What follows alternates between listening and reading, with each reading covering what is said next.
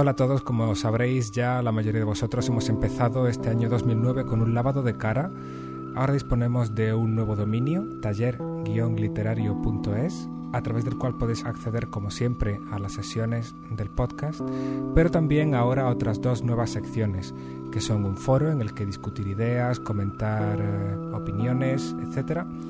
Y un blog en el que iré mm, escribiendo pues pequeñas recomendaciones literarias, dando consejos de escritura puntuales que no tengan cabida dentro de la continuidad del podcast y donde por supuesto también podéis escribir vuestros comentarios como respuesta a esas entradas pinchando en el pequeño símbolo del bocadillo que hay junto al título de, cada entrada de este blog. Espero que les echéis un vistazo y que os gusten. Con todo este material y con todas estas nuevas formas de, de contacto y de difusión de la literatura a través de la red, damos la bienvenida a este año 2009 y yo os doy la bienvenida a esta sesión número 11 del taller literario.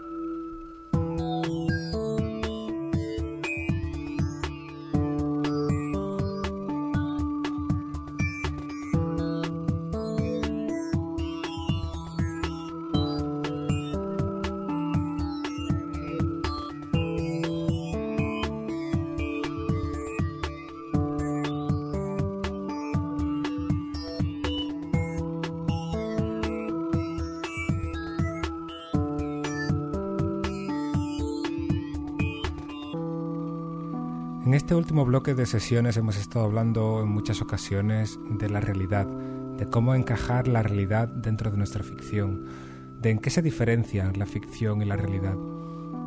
Hoy en cambio quiero hablar de la imaginación, de la imaginación nuestra como escritores y de la imaginación del lector, que también debemos tener en cuenta.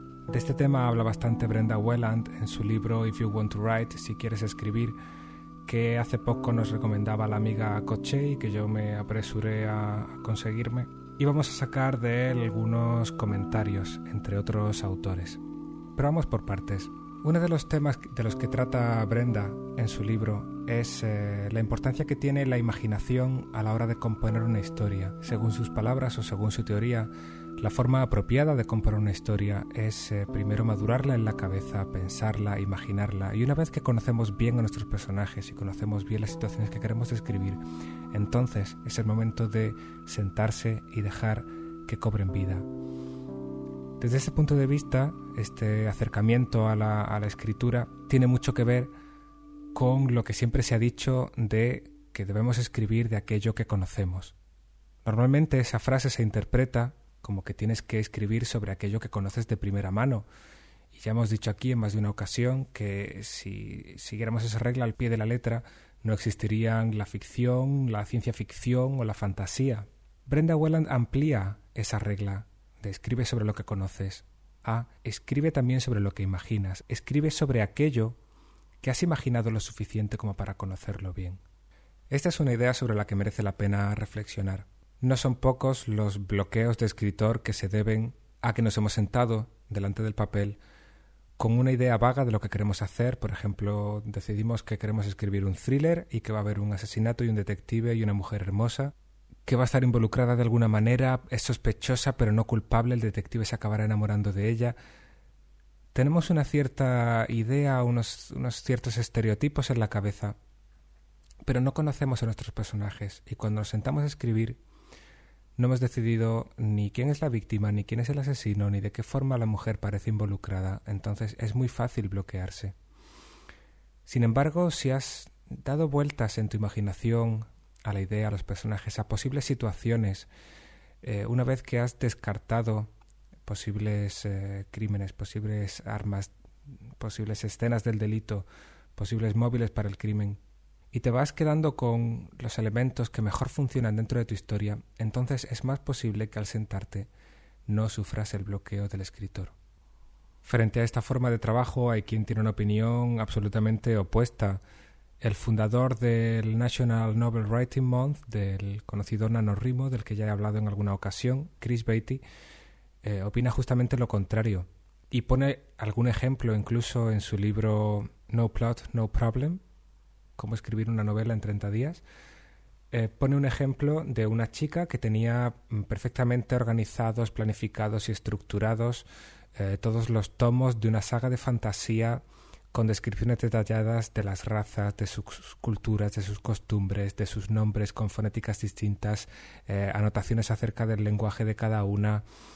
Vamos, básicamente toda la información que sabemos que, que creó Tolkien para su Tierra Media, esta chica la había creado para su propio mundo. Y una vez que se sentó a escribir las novelas propiamente dichas, se encontró tan absolutamente abrumada por esa cantidad de información que no supo cómo darle orden, cómo darle forma y cómo transformarla en una historia. Eso también es un peligro. A veces tenemos tan pensada en la cabeza una historia, cómo se va a desarrollar, las escenas que van a ir sucediendo, los distintos acontecimientos, que no encontramos la manera de pasar de una forma natural, espontánea, de un acontecimiento al siguiente porque tenemos una estructura tan rígida que no nos permite movernos en su interior. ¿Cómo utilizar entonces nuestra imaginación? Pues como diría mi querido amigo Gabriel, hay que utilizarla con cuidado. Es bueno pensar, imaginar, reflexionar sobre lo que queremos hacer. Es bueno desarrollar, como dice Brenda Welland, las ideas dentro de nuestra cabeza. Es bueno conocer aquello sobre lo que vamos a escribir. Pero también hay que saber cuándo llega el momento de sentarse y escribirlo. En cualquier caso, estos no son procesos independientes. En muchas ocasiones, conforme estamos trabajando una idea, alguna escena o algún momento determinado, quizá al principio, quizá una escena intermedia, la tenemos tan clara en la cabeza que nos sentamos a escribirla. O sencillamente pensamos que ya tenemos suficientemente pensado e imaginado nuestro mundo y nos sentamos a escribir.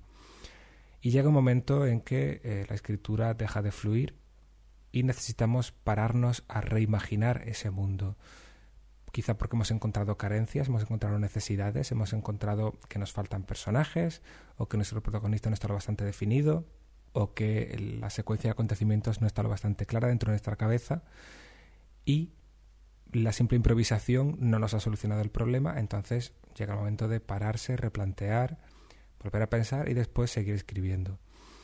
Hay que aprender a encontrar un equilibrio entre estas dos posturas, la de reflexión y la de escritura en sí.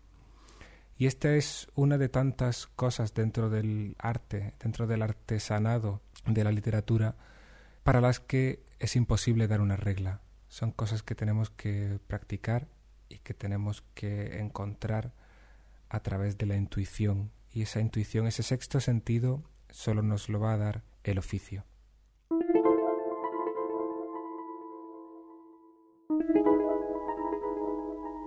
Es más interesante aún prestar atención a cómo funciona la imaginación del lector.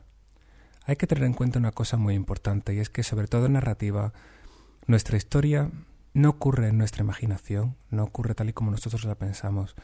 Nuestra historia no ocurre ni siquiera en nuestras palabras, de la forma en que está escrita. En narrativa, sobre todo, nuestra historia ocurre en la imaginación del lector. Cada lectura es una experiencia diferente, cada lector va a imaginar las cosas de una forma diferente e incluso el mismo lector en lecturas distintas podrá tener experiencias diferentes. Y de eso seguro que tenéis experiencias si habéis releído cualquier libro pasado un tiempo. Nos fijamos en detalles diferentes, nuestra perspectiva del mundo ha cambiado. Imaginaos entonces la diferencia que puede haber entre la lectura que hace una persona y otra.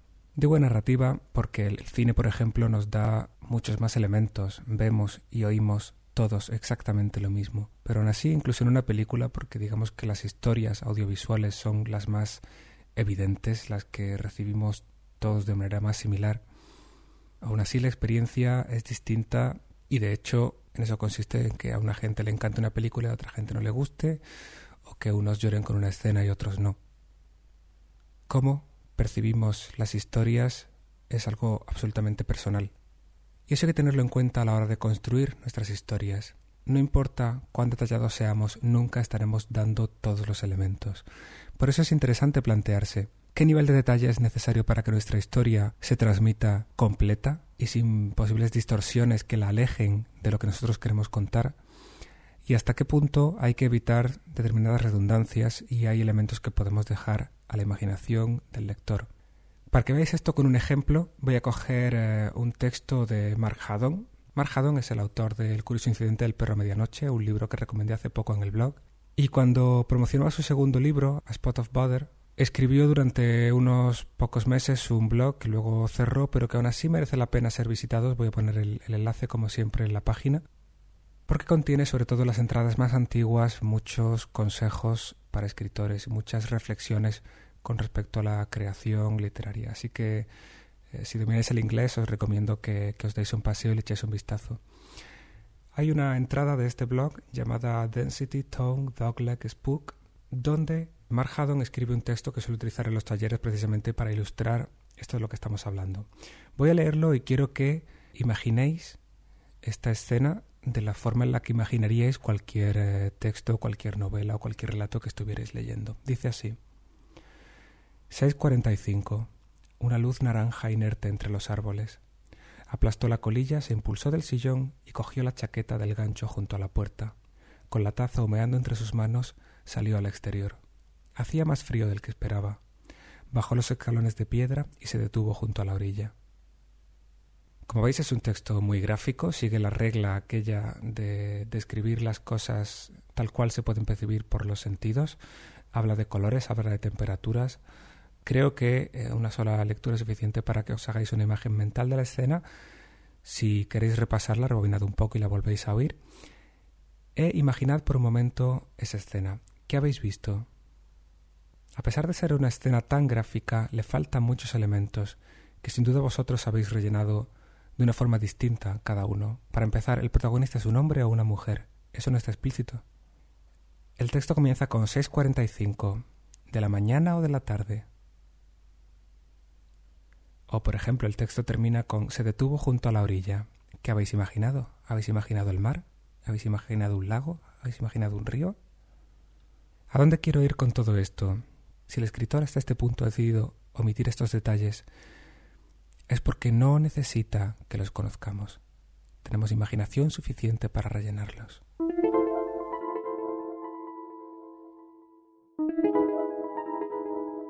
El descubrimiento detrás de este ejercicio es saber que necesitamos decir muy poco para que el lector sea capaz de crear en su cabeza el mundo imaginario que le estamos presentando. Frente a esto tenemos el extremo totalmente opuesto y también lo, lo voy a poner el mismo ejemplo que pone Mark Haddon. Si hablamos de un granjero, de un lechero, basta con decir eso, con decir su profesión, para que nos imaginemos a un hombre mm, rechoncho, que viste un peto vaquero, sombrero de paja, que trabaja en una granja rodeado de vacas, etc. Es innecesario que demos todas estas explicaciones. Si nuestro personaje, además de ser un lechero, viste un peto vaquero, mm, lleva un sombrero de paja, está rechoncho y vive rodeado de vacas en una granja, es redundante dar toda esta información, porque ya lo hemos dicho al principio, es un lechero. Estos datos, supuestamente adicionales, en realidad no aportan nada.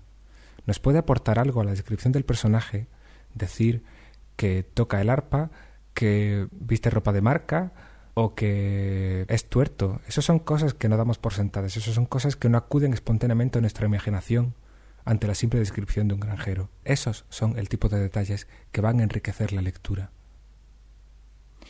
Y de esta forma enlazamos con la otra cosa que quería decir sobre la imaginación del lector, y es hasta qué punto necesitamos describir las cosas. Hay que tener en cuenta que el lector tiene una inteligencia suficiente sobre este tema escuchaba hace un par de días un podcast, una sesión muy antigua de un podcast que creo que ya he mencionado aquí, eh, The Writing Cast. Ya os pondré el enlace, como siempre, en la página web. De nuevo, es un podcast en lengua inglesa. Y en una sesión titulada Respect Your Reader, Respeta a tu lector, hablaba precisamente de esto, de no tratar al lector como si fuera estúpido, de no darle toda la información de una forma redundante, de presuponerle una inteligencia. Y ponía el ejemplo de una protagonista a la que cuando le llama a su madre suena una canción determinada y se menciona en un par de ocasiones en, en la presentación de los personajes y después en el primer punto de giro importante de la trama la madre es secuestrada. Cuando momentos después o escenas o páginas después suena el móvil de la chica y suena esa melodía, no necesitamos decir que es el tono de la madre, no necesitamos decir que es el teléfono de la madre el que está llamando. El lector ya es capaz de entrar en la dinámica del misterio sin que tengamos que eh, restregarle por la cara la información una vez que hemos dado los datos. Salvo que haya pasado mucho tiempo y necesitamos refrescarle la memoria, podemos considerar que el lector va a ser capaz de unir los puntos. de nuevo, cuál es exactamente el nivel de información que debemos darle a nuestro lector para que sea capaz de unir esos puntos, para que ni le demos el dibujo completamente hecho, ni haya tantos espacios que se nos pierda por el camino, la forma de encontrar ese equilibrio es algo que de nuevo tendremos que conseguir a través de la práctica y a través del desarrollo de una intuición. Por supuesto, ayuda, y lo he dicho muchas veces, el tener unos eh, lectores de prueba que nos den su opinión, que nos digan si se han perdido o si se han aburrido o si ha habido explicaciones que le han parecido redundantes. Ese tipo de comentarios, ese tipo de retroalimentación puede ayudarnos a encontrar la pista del camino a seguir. Volviendo al libro de Brenda Welland, voy a aprovechar para comentarlo con un poco más de profundidad.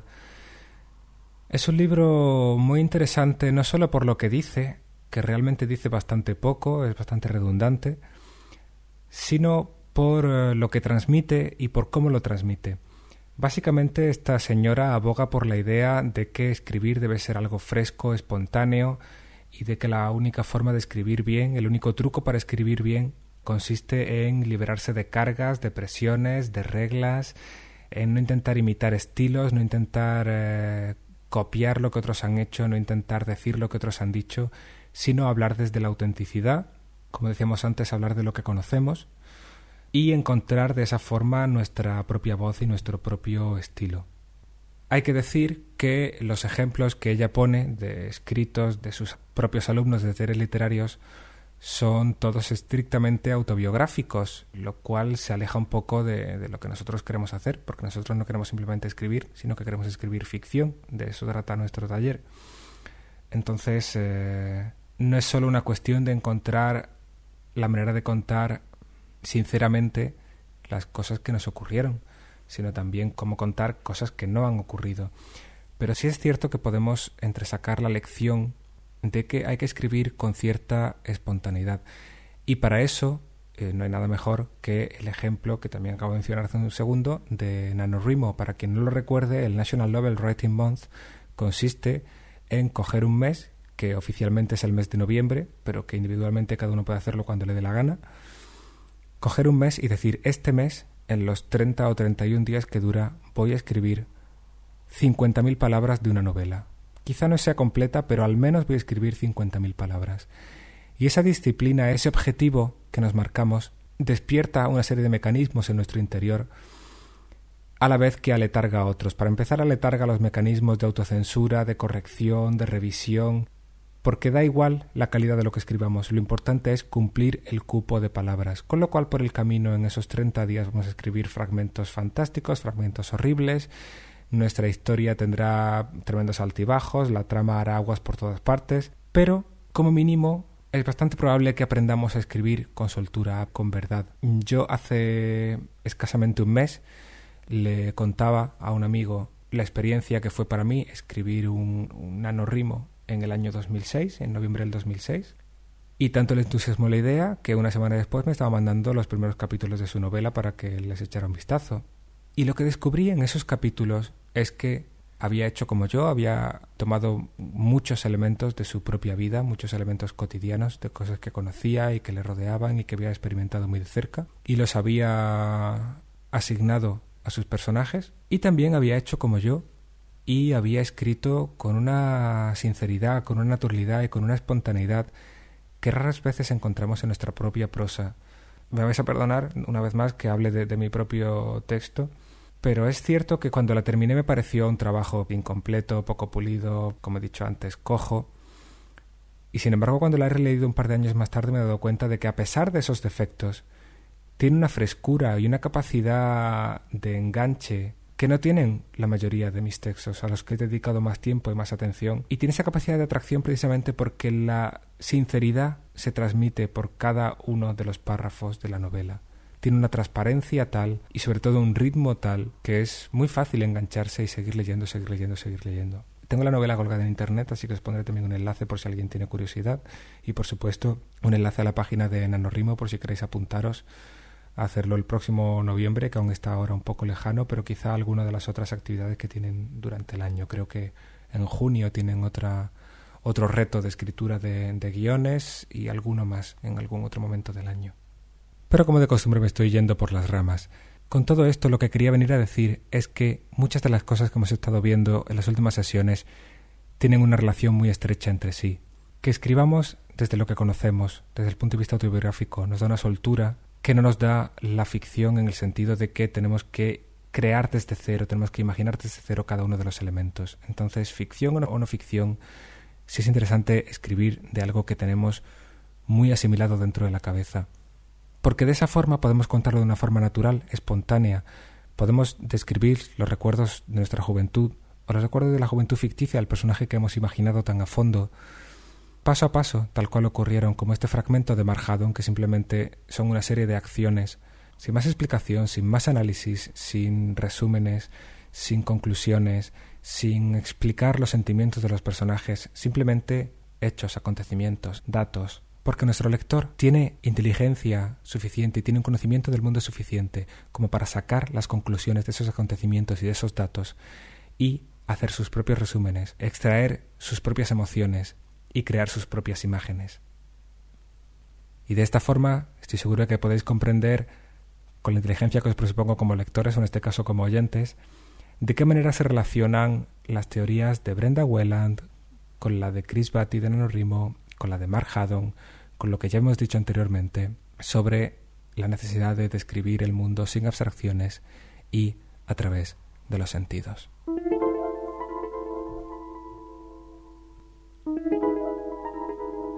Con esto prácticamente acaba la sesión. Como veis he querido volver a la antigua estructura de una sesión más corta con un tema muy concreto y dejar los comentarios paralelos y las respuestas a los oyentes para el foro y para el blog.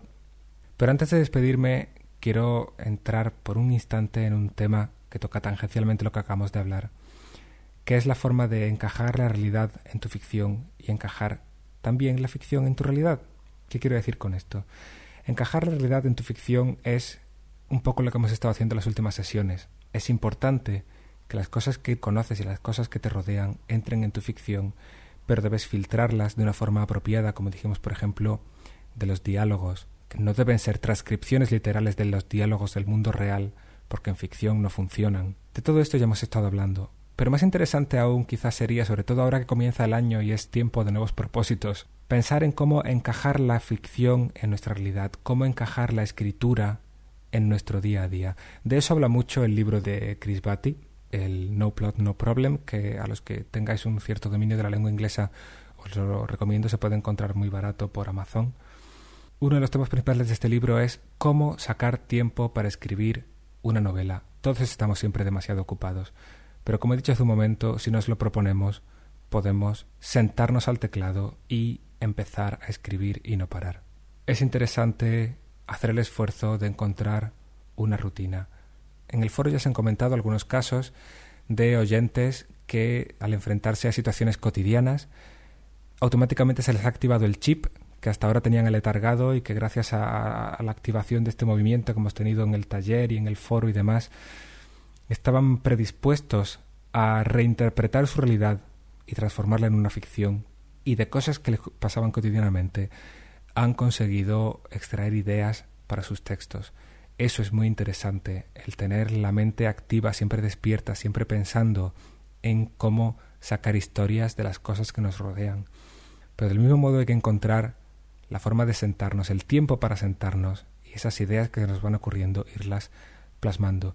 Yo os invito a que os planteéis algún reto. Y si queréis, hacemos una apuesta. Yo me he planteado un reto para este año y es que a partir de la próxima semana voy a sentarme tres noches por semana, me voy a encerrar en casa para escribir, pase lo que pase. Si un lunes no puedo, tendré que hacerlo un martes y si estoy muy ocupado durante la semana tendré que hacer tres noches en el fin de semana. Pero independientemente de en qué me centre, de si empiezo a escribir una única novela durante todas esas noches o si escribo un relato distinto cada una, eso no lo sé, eso ya se verá. La cuestión es que voy a obligarme a sentarme a escribir tres noches por semana, porque estoy seguro de que de ahí, de esas sesiones de trabajo, van a empezar a salir muchos textos y muchas de las ideas que tengo rondando en la cabeza desde hace tiempo van a empezar, algunas de ellas al menos, a concretarse. Os lo cuento no para que me hagáis de árbitros porque me voy a sentir muy culpable si no consigo cumplirlo. Creo que voy a cumplirlo. Tengo mucho ánimo, tengo muchas ganas de hacerlo. Os lo cuento sobre todo como, como ejemplo para que os planteéis un reto similar y os animéis a buscar la forma de encajar la escritura de ficción dentro de vuestra realidad y dentro de vuestro día a día. Con ese pequeño reto me despido. Espero saber de vosotros y de vuestras propuestas y de vuestros proyectos y de vuestras pequeñas apuestas. Espero saber de vosotros en el foro y por supuesto espero ver también vuestros comentarios eh, en el blog o como siempre seguís teniendo disponible el formulario de contacto en la página web alexhernandez.es como hasta ahora. De todas formas, ya sabéis, nuevo acceso a todas las secciones del taller en taller-literario.es. Gracias por estar ahí y hasta la próxima.